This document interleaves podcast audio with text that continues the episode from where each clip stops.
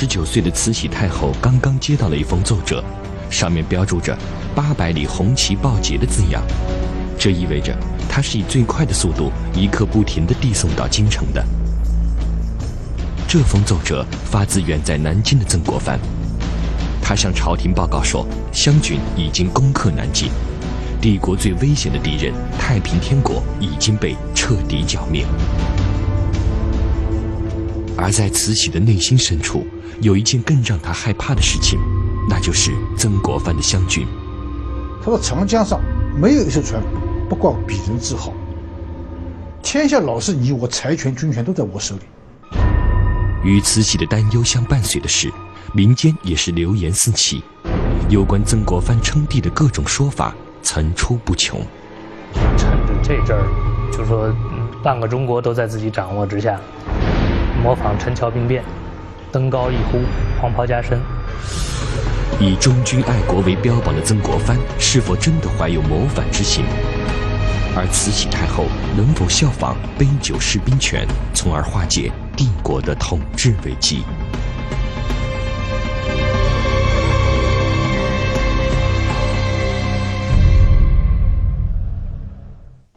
太平天国之乱不止使得整个清朝元气大伤，为了要镇压这场内战呢，为了要打赢这场内战，清朝呢还付出了相当大的代价。什么代价？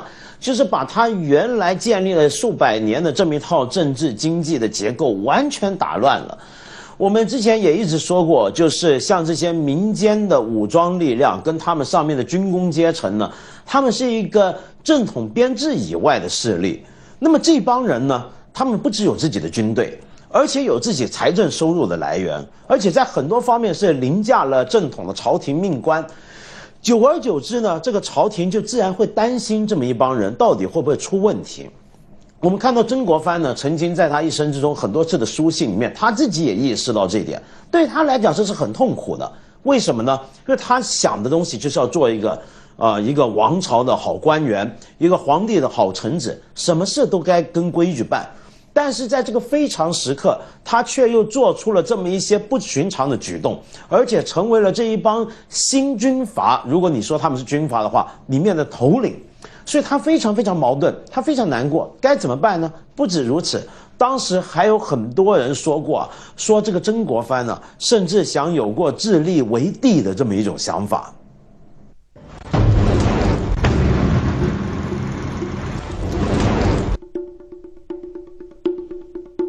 彭玉林是湘军的元老，由他统帅的水师是曾国藩的嫡系部队。到了寒风末年的时候，那天呢，呃，彭玉林嗯来了，嗯来了，就递给曾国藩一个资料。曾国藩打开一看，高头写了一句话：“江南半壁江山，老师有意乎？”啊，就说你这个。曾国曾国藩是他的老师，你对这个所谓江山啊有没有想法？呃，曾国藩看之后呢，就立马的那种方式方式，就把这个字呢戳这图呢，把它吞没了。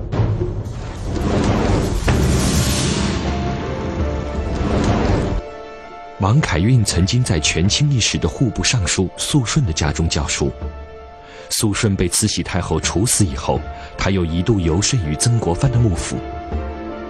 王凯运一生钻研的学问被称为帝王学，也就是希望找到一个之人，然后由他来辅佐这个人成就帝王之业，而他自己也就成了开国功臣。据说曾国藩就是王凯运心目中的这个非常之人。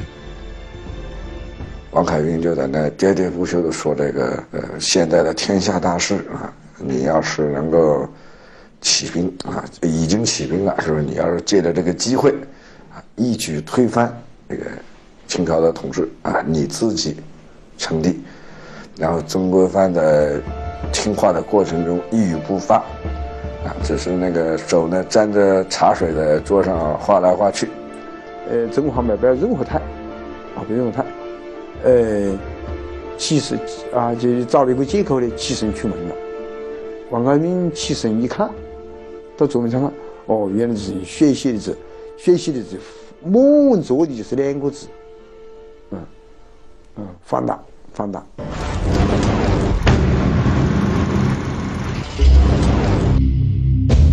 曾国藩的九弟曾国荃以骁勇善战著称，他领导的部队称为集字营，有五万多人，是湘军的王牌部队。有一天呢，曾国荃带了他的呃手下的一大一帮将领来到曾国藩的大堂，只见他们个个呢脸上都有锋芒之色，气愤联手，都不作声。曾国荃让清兵进内室，请曾国藩出来。曾国藩走到大堂一看呢，嗯，救下来了啊，而且呢带着一大帮将领，个个的都不吭声。曾国藩叫人取来笔墨纸砚，当即写下了一幅字。写完以后，曾国藩一言不发，转身就走入了内室。这时大家呢一气不吭啊，嗯，过了好久。过了一气一阵，就曾国曾国荃就走到徐案前一看，原来是他曾国藩写的一句诗，就这样一个对联，叫“倚天照海花无数，高山流水心自知”。那么曾国荃看了这个以后，就叹息一声，他已经完全明白。那么传示给这些湘军将领看以后，大家也很明白。看了之后呢？呃有的咂舌，扯舌头；有的叹气；有的摇头；有的呢流下了眼泪。但是曾国荃就向大家说：“今天这个事，大家以后不要再提了。”就走去了曾国藩的大堂。据后人分析，曾国藩的这首诗反映了他对称帝一事的基本态度。多么大的诱惑！但是你内心你要保持一种心自知的这样一个状态，就是我不会为这些诱惑所动，其实表示了这样的决心。在旁人看来，曾国荃有充分的理由拥护他的哥哥造反，因为当曾国荃率领湘军攻克天津以后，朝廷不但没有对他予以表彰，反而还痛斥他骄傲自满，并责令他交代太平天国财富的下落。这些都足以让曾国荃产生模范之心。就猜测了，这是曾国荃带领一批将领，企图啊仿照宋太祖在征剿兵变的故事，谎报家声征剿兵变，引立曾国藩为帝。除了上面的几个版本以外，人们发现还有一件事情可以找到曾国藩企图谋反的蛛丝马迹。那就是当时轰动一时的司马案。一八七零年八月二十二日的南京，早上十点半左右，两江总督马新贻结束了在教场的阅兵，准备返回驻地。在路上，他遇到了一个人拦路喊冤。没料到的是，那人突然亮出匕首，一刀扎进了他的右肋。马新贻身受重伤，在第二天不治身亡。大清帝国还没有如此高级别的官员遇刺，因而一时举国震惊。马新贻为什么被刺死？这里面的细节、真实的历史过程，到现在都没有一个很可信的材料能够说得清楚。此马案发生以后，朝廷先后派出多名高官前往南京审理这一案件，但都没有结果。朝廷授命曾国藩前往审理，但他却再三推脱。只是在慈禧太后亲自召见以后，才勉强启程。而到了南京以后，曾国藩几乎不过问案件，整日以读书怡情。到最后，曾国藩经过一番简单的审讯，认定刺客张文祥是受海盗的指使，背后并没有主谋。曾国藩以此结案，并上报朝廷。也许事情远远没有这么简单。据说马新贻在就任两江总督前，曾经被慈禧太后秘密召见。慈禧太后授命他前往南京调查湘军是否私吞了太平天国的巨额财富。而曾国藩为了掩饰湘军的这一罪行，于是派人杀死了马新贻。尽管外界传闻很多，但朝廷最终同意了曾国藩的结案陈词。而朝廷接受。这样就表明什么？就是说，在这种情况下呢，可能只有这么不了了之。所以这样的话呢，就是说，一颗政政治信心呢，就糊里糊涂送命，一桩惊天大案呢，就不明不白的结案。有研究者认为，如果马新贻查获湘军确实私吞了太平天国的财富，那么朝廷与曾国藩的矛盾必然激化，这也有可能迫使曾国藩走向造反的道路。而当马新贻被刺以后，朝廷及时的认可了曾国藩的审案结果，从而使双方的矛盾得以缓解。从事发当时一直到一百三十多年后的今天，这一起案件仍然是一个未解之谜。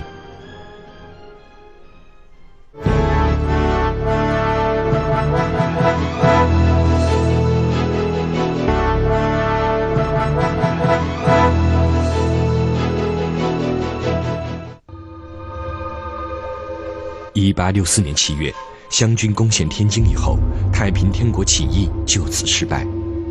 但是在福建和广东等地活动的太平军仍然多达几十万。这样就有传言说，太平天国的忠王李秀成在被俘以后，向曾国藩提出，他愿意招降太平军的余部，与湘军一起推翻大清王朝。曾家的传说，这个李秀成劝劝文正公。做皇帝，文正公啊，不改。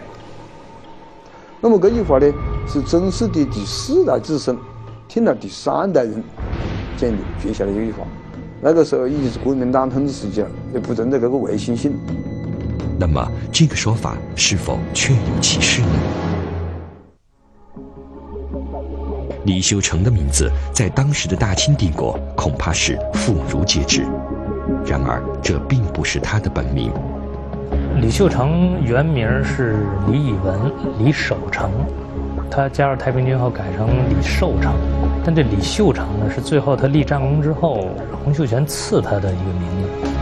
而且你想，这就相当了不起，洪秀全本身他就有个秀，他赐赐他为李秀成，然后又封他为忠王，就确实是他的这个功劳特别大。由于太平天国的几个主要领导人发生内讧，导致了互相残杀的天津事变，天国的精锐部队也损失大半。在此之后，李秀成开始崛起，成为支撑天国的一根重要柱石。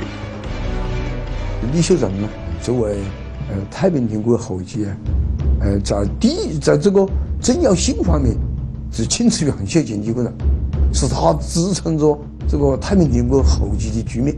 失去政治呢，失去云云劲。尤其在天津事变之后，他的那个作用越来越明显。江浙地区基本上都是他开拓的。然而，任中王如何骁勇善战，也无回天之力了。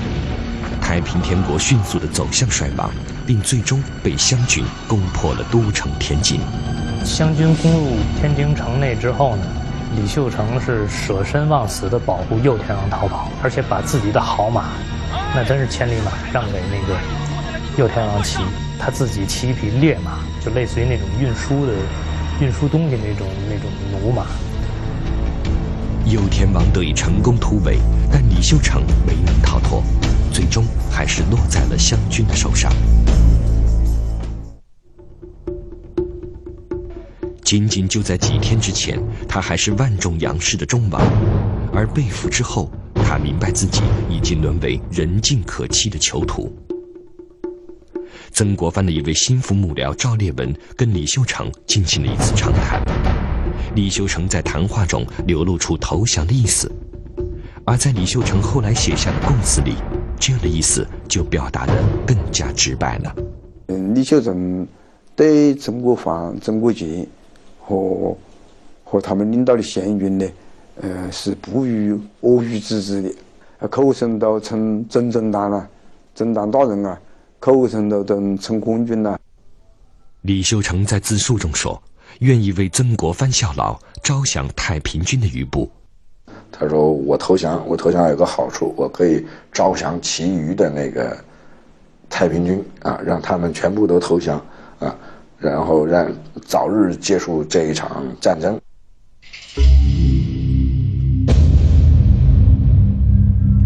当李秀成快要把自述写完的时候，曾国藩叫人把他从牢里提出来，亲自审问他。两个人的谈话内容没有公开，据赵烈文的日记记载，李秀成希望能保全一条性命，但是曾国藩在这次谈话的第二天就下令把他处死了。他如果是抓了活的，像这么大的一个头目的话，他是不应该自己来随便处置的，因为在此之前，很多在就是清朝的历史中，很多那种造反的，最后都是被押解到那个北京啊去凌迟处死的。在处决李秀成四天以后，曾国藩收到了朝廷要求将李秀成递解到北京的上谕，他在给朝廷的奏折里是这样解释的。他说：“像这么一个这个非常狡猾的一个太平天国这个重要的这个头目，这个从南京押到这个北京，路途遥远，万一的话路上遇到不测，给他溜掉，反而呢会造成后患。再说呢，这个李秀成呢也不是一个主要的啊，这个像这个所谓天王这里的最高领导，所以呢没有这个献俘的必要。呃，与其这样呢，还不如在南京把他杀掉。”不过，学者们认为，曾国藩之所以尽快的处决了李秀成，也许还有一个更深层次的原因，那就是他可能企图掩盖什么。曾国藩、曾国荃和和李秀成的一些对话啊，另外李秀成会不会在呃倾听朝廷的讲一些什么对曾世信的不利的话出来，也不一定。所以林秀成认为呢。从各个角度来讲，曾世信你也不会幸福。有学者认为，李秀成死前既希望另寻出路，又不愿意为清朝效劳，他可能做出了第三种选择，这就是希望借曾氏兄弟之手，继续他的反清事业。东他想束缚曾国藩做皇帝，取清朝而代子。他基本思想就是这，就就就这个思想。但曾国藩显然拒绝了李秀成的这个建议，并立即把他处死，以绝后患。对曾国藩来说，这也许做的还不够。李秀成留下的那份几万字的自述，也有可能给自己带来杀身之祸。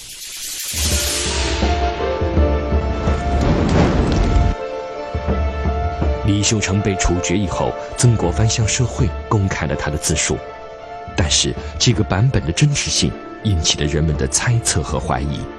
哦，这个文章读了之间有不是能够很好焊接的地方，是吧？但是有人又讲了，讲李秀成的文化水平并不高，是吧？那他能够写得这样的就不算不错的，嗯，这也可能也是个原因。啊，反正两玄幻两草啊。还在争论。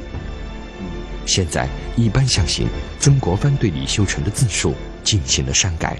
李秀成被俘以后啊，按照这个呃情况来看，他基本上写这个自述啊，一天呢要写七千字左右。按道理这个时间，到达八月七号被杀，他应该呢有五六万字的自述。这个在曾国藩的日记里面，在赵烈文的日记里面都可以反映出来了。他的自述呢，应该是有五六万字。但是呢，现成的这个字数呢，只有这个三万多字，啊，明显的有被这个涂改、被这个撕毁的这个痕迹。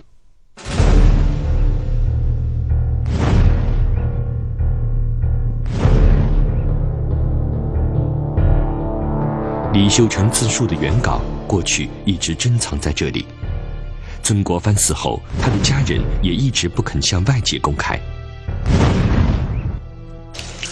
一九四四年，广西通志馆的研究人员为了搜集太平天国的史料，来到了曾家。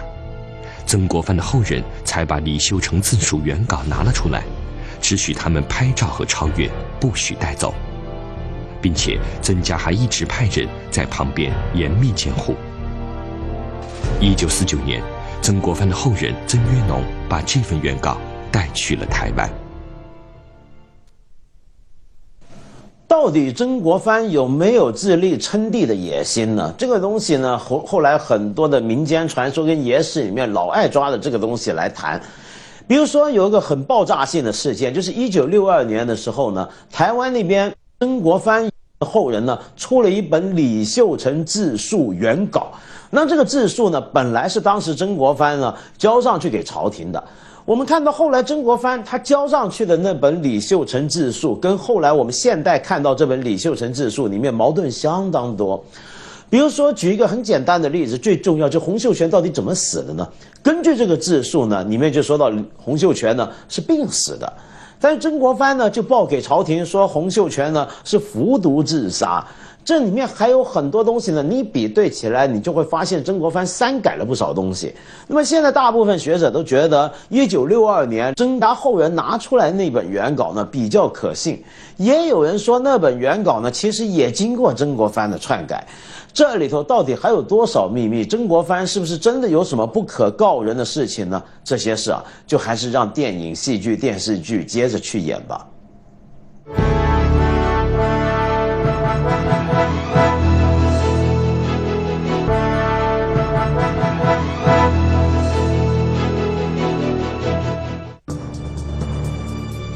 有关曾国藩称帝的种种传说，从晚清民国以来就一直没有间断过。劝说曾国藩造反的人物，包括了他的重要幕僚王凯运，他的九弟曾国荃，湘军水师统帅彭玉麟，以及太平天国的忠王李秀成等等。而在曾国藩的家乡，据说当时流传着这样一首歌谣。是吧？他的家乡老百姓一般一边在他屋里锯木头、呃盖房子，一边就呃唱着偷用偷鼻唱的歌，是吧？两江争斗太细了，要到南京当皇帝。所有关于曾国藩称帝的故事，毕竟都只是传言。实际上，湘军攻克天津还不到一个月，曾国藩就下令裁撤了他的嫡系部队。也就是曾国荃属下的湘军两万五千人，在接下来的两年多时间里，驻扎在各省的湘军又陆续裁撤了二十多万，只留下十万人了。曾国藩已经敏锐地感觉到，就是说这个朝廷对于湘军的势力已经开始猜忌，如果不自己对自己的力量作为一个作为一个节制，甚至说自检党羽，那么有可能走向一个反面。后人猜测，当初曾国藩不仅没有造反，相反还主动裁军，也许是他对造反没有把握。实际上，当时朝廷的军队在长江以北已经有所布防。从现在来讲，造反不一定能成功。首先，僧格林沁还有关文，所有的人都已经安排好了，在天津周围对他虎视眈眈。这个时候，李鸿章的淮军已经壮大起来。曾国藩如果真要造反，作为学生的李鸿章也不一定会听命于他。即便是在湘军集团内部，曾国藩也不见得就能调动全部的力量。呃，那么整个的军队呢，湘军是三十万人，呃，但是直接由曾国藩指挥的只有十万，其余的是周震南和湖南巡抚指挥的。单从军事布置来讲，曾国藩就靠他那个湘军要称帝也是非常难的。在湘军内部，如果要造反的话，他不一定能把除了曾国荃以外的部队，呃，全部让他跟着自己走。你如果是黄毛加身、登高一呼啊，湘军的其他股子不见得会跟着跑。我可以可以可以肯定，周你周震南是不会跟着跑的。啊，周震南跟他一一来就有。呃，就有矛盾，呃，都是遭遇不同往来。更为重要的是，曾国藩当初创建湘军，打的旗号就是捍卫道统，而现在如果说要起兵造反，在道义上就站不住脚了。湘军人之所以能够成藩大事的价价值理念，就是忠君为国。他如果要是起事的话，首先不容他的，可能也是这些湘军这些人。曾国藩如果想要造反，他必然会顾虑另一个重要因素——军饷。当初曾国荃率领湘军围攻天津的时候，就曾经写信给曾国藩，报告军饷严重不足。但是南京卫士缺饷八九个月是常事，他讲军队是该缺饷下课啊，很难得支持下课。如果一缺饷长期得不到少补发，那么的军队就发兵。如果军饷的问题得不到解决，曾国藩只能做出决定，裁军。其实呢，裁军的原因很简单，就是缺钱，因为你裁了军，一下就这个每个月几百万两银子的负担就没有了，自己也轻松，这个整个国家的财政也轻松。因此呢，打完南京，他就决定裁军。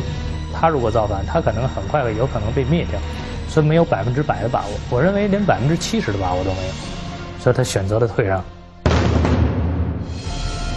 有不少学者为曾国藩辩护，他们认为，曾国藩当年不是没有把握造反，而是他根本就没有这个念头。我认为，呃，曾国藩这个人，他本人是不会，也不可能去称帝，因为曾国藩的思想上脑海里从头到尾浸透的都是忠君爱国的思想。我们可以在他的大量的文章里看到，这样。犯山作乱的行为，大逆不道的行为，他是断然不会去干的。有关曾国藩称帝的种种传说，或真或假，扑朔迷离。不过可以肯定的是，这些故事大多经过了民间的加工和演绎。你外人心态呢，是反的，但是呢，呃，一部分知识分子，呃，一部分小镇的老百姓，呃，对清朝统治的不满，希望有新的皇帝。甚至是希望有汉人出来当皇帝。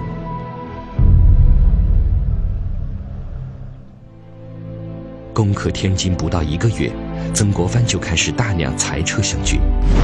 一年以后，他能够指挥的湘军只剩下六千人了。原在北京紫禁城中的慈禧太后，现在可以心安了。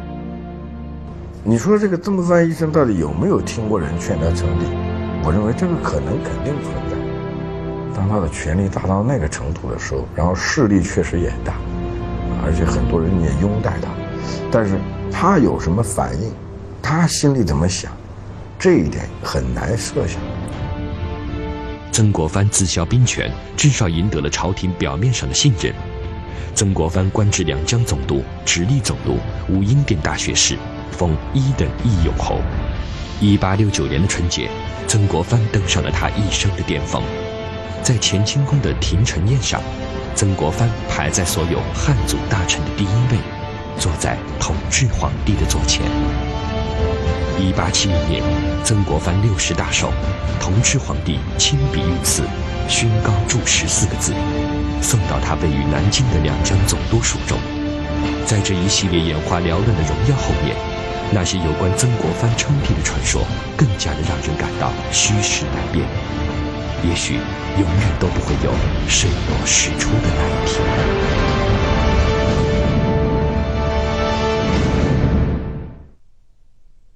根据历史规律啊，每一朝的皇帝呢，或者掌权者呢，都特别害怕底下握有兵权的人，哪怕这个握兵权的人为他立下过多少汗马功劳，哪怕这些人曾经挽曾经挽救这个皇朝呢于这个覆亡之际，慈禧太后也不例外。他曾经接见过曾国藩四次。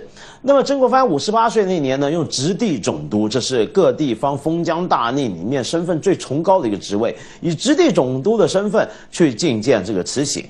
而慈禧见他的时候呢，很有意思，表面上看起来两个人闲话家常，但底下其实讥讽处处。慈禧一直问的东西是什么呢？比如说问他身体怎么样啊，家人好不好啊？冷不防再问他几句，你底下那些将军啊，呃，幕府里那些人怎么样？问的非常细，就曾国藩都觉得惊讶了，就是慈禧怎么会那么了解我们湘军的内幕里头每一个人的情况，他都知道的那么一清二楚呢？由此可见，慈禧是多么害怕曾国藩跟他底下这一群人。所以呢，曾国藩他作为一个始终正史上记载，或者按照他自己写的文献来看，他作为这么一个忠臣孝子，这时候他当然了解中央对他的要求是什么。所以呢，湘军的解散散伙是注定的一件事。